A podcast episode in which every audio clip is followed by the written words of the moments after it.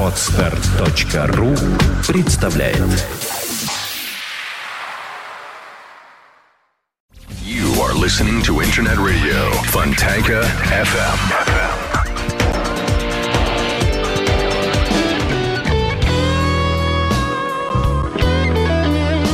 Blues Radio Fontanka FM.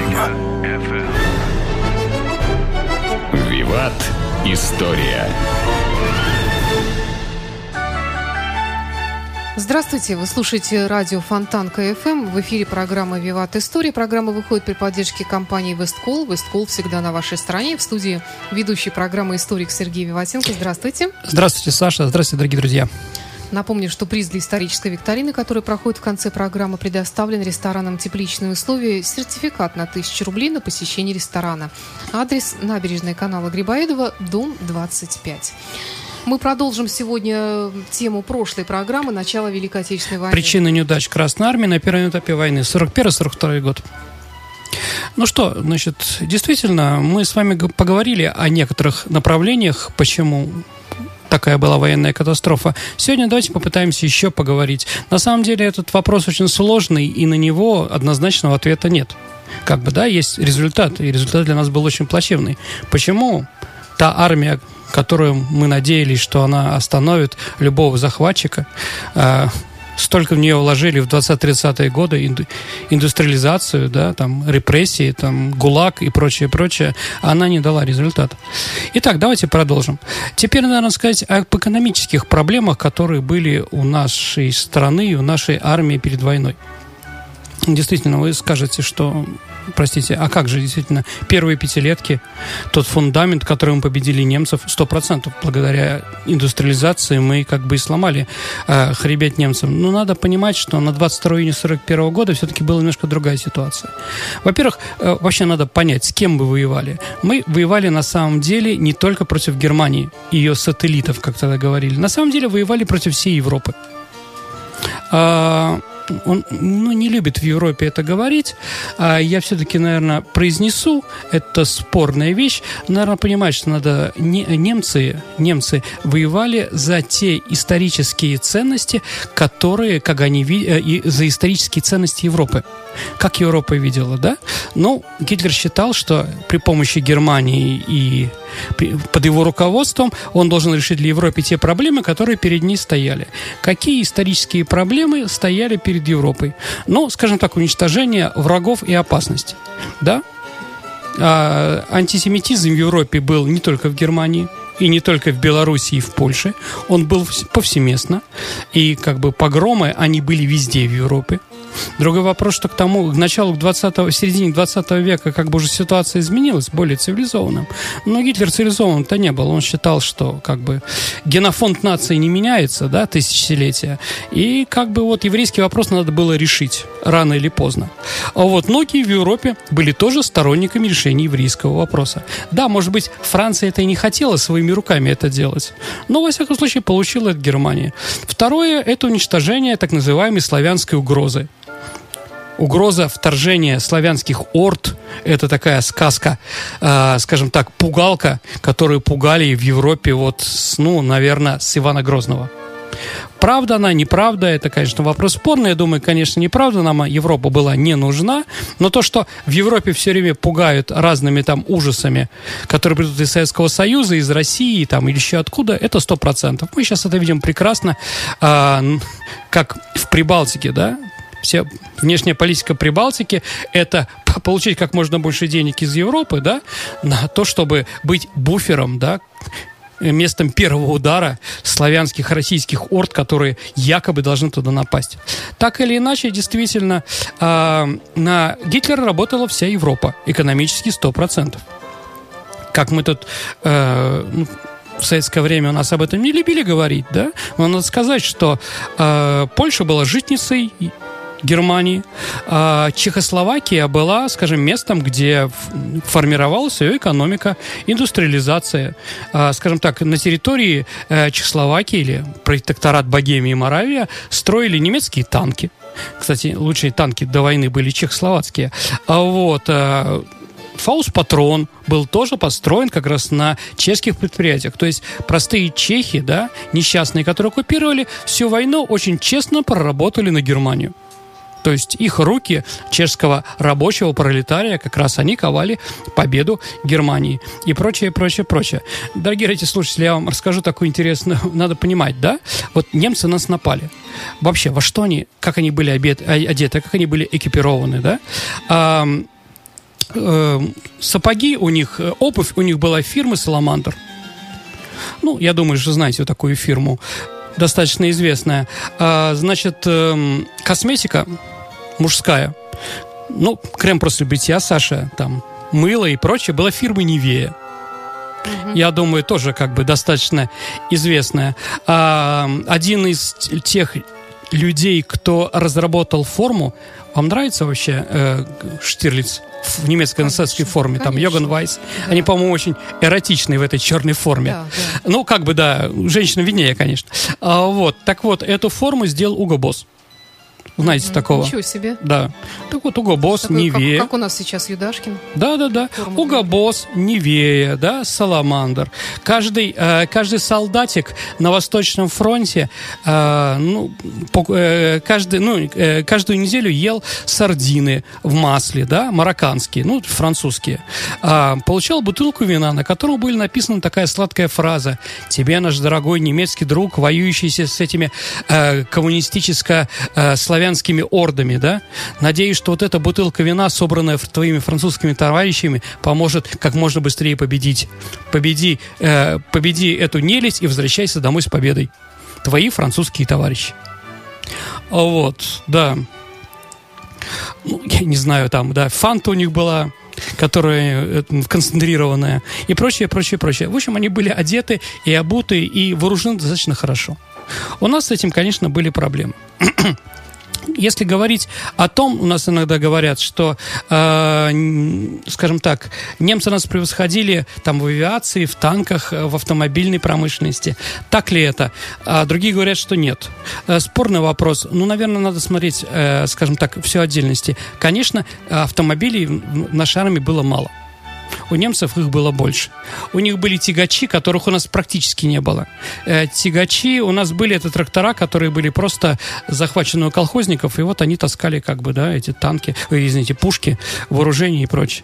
Вот, у немцев все это было очень хорошо. С авиацией тут спорный вопрос. Надо понимать, когда вы видите в каких-то учебниках или каких-то научных статьях цифры, там сравнение, у них было столько-то, у нас было столько-то. Надо понимать, во-первых, а техники, да, современная, она не современная, это раз. А во-вторых, самое главное, 30% всего личного состава нашей армии, вооружений и прочее находились на восточной границе, на Дальнем Востоке. Если вы помните, там японцы, там были столкновения на озере Хасан, на Ханкинголе, которые закончились только в 1941 году. И было непонятно. В любой момент японцы могли ударить из Манчжурии и перерезать до Транссибирскую магистраль. Поэтому только благодаря их Зорге, если вы помните эту ситуацию, да, только глубокой осенью 1941 года оттуда стали перебрасываться наши дивизии. То есть 79 дивизий советских находилось на Дальнем Востоке а не на восточном, э, извините, а не на западной границе. Поэтому, когда говорит какие-то цифры, надо понимать, что да, где что находится. Итак, что же еще? Э, какие же еще причины? Наверное, сказать о тактике нашей армии. Э, Саша, как называется книжка, по которому воюют офицеры? Вот что они читают вообще? на полях сражения. Есть какие-то пособия? Есть книжка, которая называется «Боевой устав». Боевой устав это пехоты. То есть там рассказывается, что должен делать в бою. Я надеюсь, военную тайну не открываю. Что должен делать в бою? Там командир, командир взвода, командир роты, командир батальона. Все описывается, где он должен быть. Инструкции такие, да? Определенно, определенно, да. А, как бы, например, инструкция была такая, что если в атаку, это у нас только в фильмах впереди выбегает командир, да, за родину, за Сталину и бежит с криком «Ура!», за ним солдаты, да, на самом деле он должен бежать за ними. Ну, потому что как бы надо все-таки, скажем так, беречь. абсолютно, потому что офицер, как мы говорили в прошлом занятии, сто, э, на, на прошлом с вами, да, э, э, передаче, он стоит дорого. А как же Шарапов, который говорил, что я вот за спинами солдат не прятался Ну, на самом деле надо понимать, что, да, он пайку не ел, в одиночку. Понимаете, есть фронтовое братство, это немножко другое. Солдаты понимают. Солдаты понимают. Притом Шарапов был все-таки разведчиком. Там все немного по-другому. Там другой устав. Вот. Но согласен. Нет, ну по-разному. По-разному офицеры, конечно, могут себя э, чувствовать на поле боя. Кто-то боится больше, кто-то меньше, боятся все.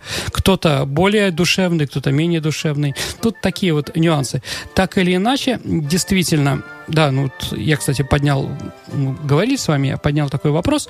А, репрессированных офицеров было у нас 9 тысяч человек. А всего офицеров Красной Армии на 22 июня было 452 тысячи. То есть, ну, не будем говорить там, что может быть самые ценные, но согласимся, что цифры достаточно такие, разнятся. Итак, продолжаем насчет тактики. Так вот, в нашем боевом уставе до войны э, была только одна глава – наступление. То есть мы воевали, как тогда говорили, на чужой территории малой кровью.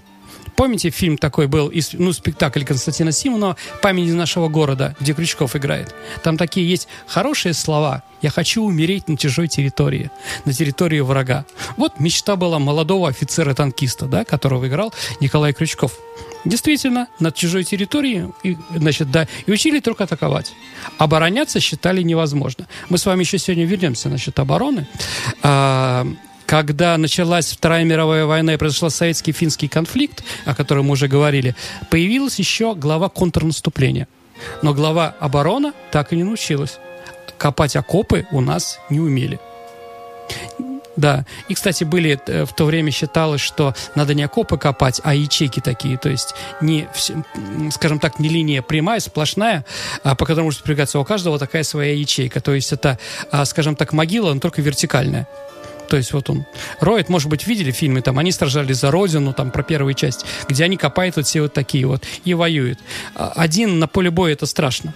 Конечно, без друга, без локтя, да, без помощи товарища, конечно, тяжелее воевать. Да, конечно, такого солдата тяжелее убить но с другой стороны он меньше, хуже и воюет. Так или иначе, действительно, тактика у нас была только наступательная. А дальше, линия обороны. Мы готовились к войне, конечно, очень много. И у нас была построена линия Сталина. Линия Сталина – это линия обороны, которая шла по западной границе Белоруссии и Украины. Но в 1939 году, после начала Второй мировой войны, мы присоединили к себе Западную Украину и Западную Белоруссию. То есть от, отодвинули от наших центров э, на 300 километров границу. Вы знаете, там Беларусь – это Гродно, Брест, э, Львов, Тернополь, что там Ивана, ну, Станислав тогда, Ивано-Франковск, вот эти вот территории мы захватили. То есть на 300 э, километров отодвинули. Поэтому мы, скажем так, старую линию обороны зря, ну, скажем так, законсервировали, но новую еще не построили. И надо еще честно сказать, что, наверное, надо понимать, что, может, если мы что строили в 20-е годы, техника-то не стоит на месте. И она, в принципе, уже тоже была не очень современная. И вот немцы, когда они наступали, вот у них было, у них хорошо началась сначала война, да, и вот они думали, сейчас мы должны стать на линии Сталина. Что будет дальше? А ничего, в некоторых местах линия Сталина была пустая. Там никого не было. То есть какие-то приказы по оборонительным вещам были сделаны слишком поздно. Так или иначе, это тоже привело, в общем-то, таким отрицательным вещам. Дальше. Дальше. Ну, наверное, надо сказать о политике. Когда политика мешала нам воевать потому что наше государство политизированное, и, и когда политическая власть в стране мешала военной нормально делать свою профессиональную работу. Ну, всегда у нас такие вещи, да, например, помните, что в Чечне когда мы практически все в Первую Чеченскую войну захватили, да, был приказ, когда мы уже практически их добили, да, вернуться, отдать им все хасавюрские так называемые соглашения, да, то есть вернули. Э, армия наша считала, что плеванная, преданная. Зачем столько было э, жертв, да, для того, чтобы вот так вот Борис Николаевич это сделал с Лебедем, да? А, вот. То же самое, как бы и в то время.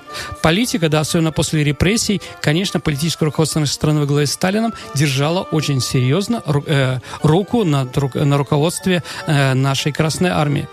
И она там, конечно, двинуться не могла. Никакие свободные идеи, которые там мог еще Тухачевский говорить какие-то, да, уже при Тимошенко, при Климе Ворошилове были просто невозможны.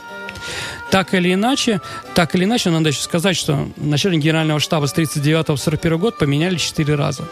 То есть такая вот чехарда, когда приходят одни, потом другие, она никогда не идет ни в какие, ни на каком, ни на какой работе не идет в плюс.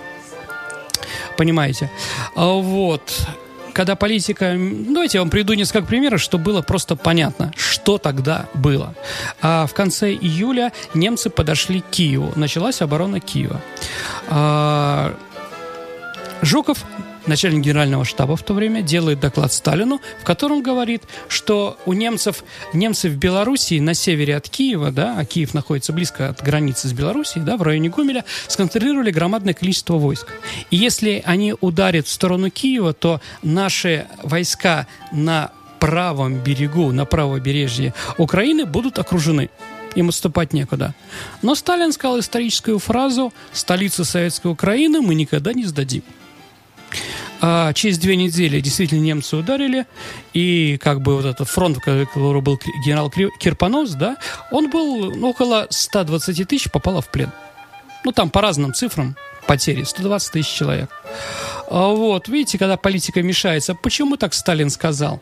Но тут тоже надо понять, что в этот момент, э, в этот момент перед докладом Жукова к нам приехал Гарриман, представитель, представитель Соединенных Штатов Америки, который говорил, мы будем вам помогать против немцев, если вы докажете свою способность воевать. Понимаете, да?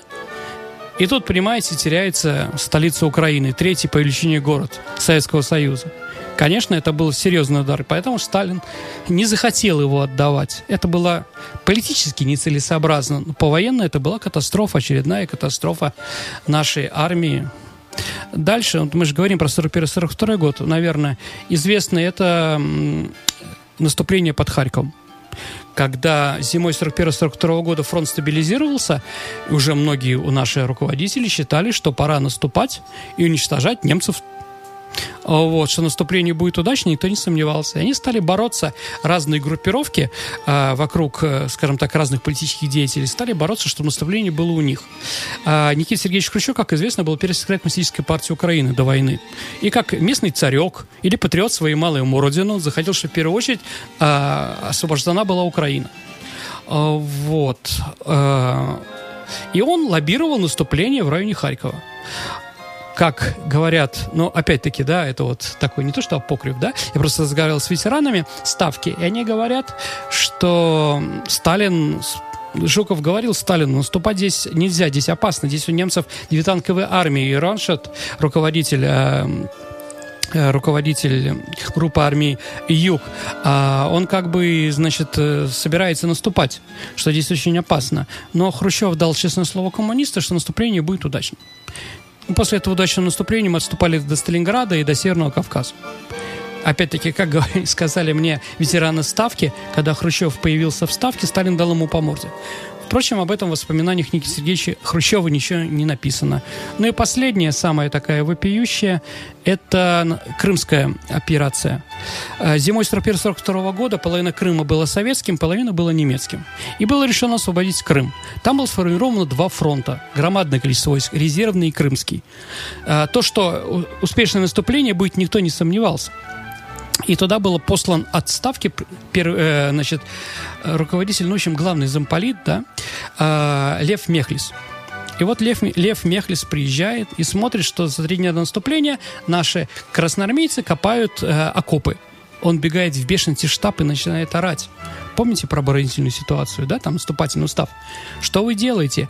Заставляя красноармейцев копать окопы, вы уничтожаете их наступательный пыл немедленно окопы закопать. Действительно, окопы были закопаны. А, как писал фельдмаршал Манштейн, когда мне разведка доложила, что русские войска находятся не по, за линией обороны, что у них нет окопов, он приказал три раза проверить. Три раза немецкие самолеты-разведчики летали и смотрели, что наши войска стоят просто в степи.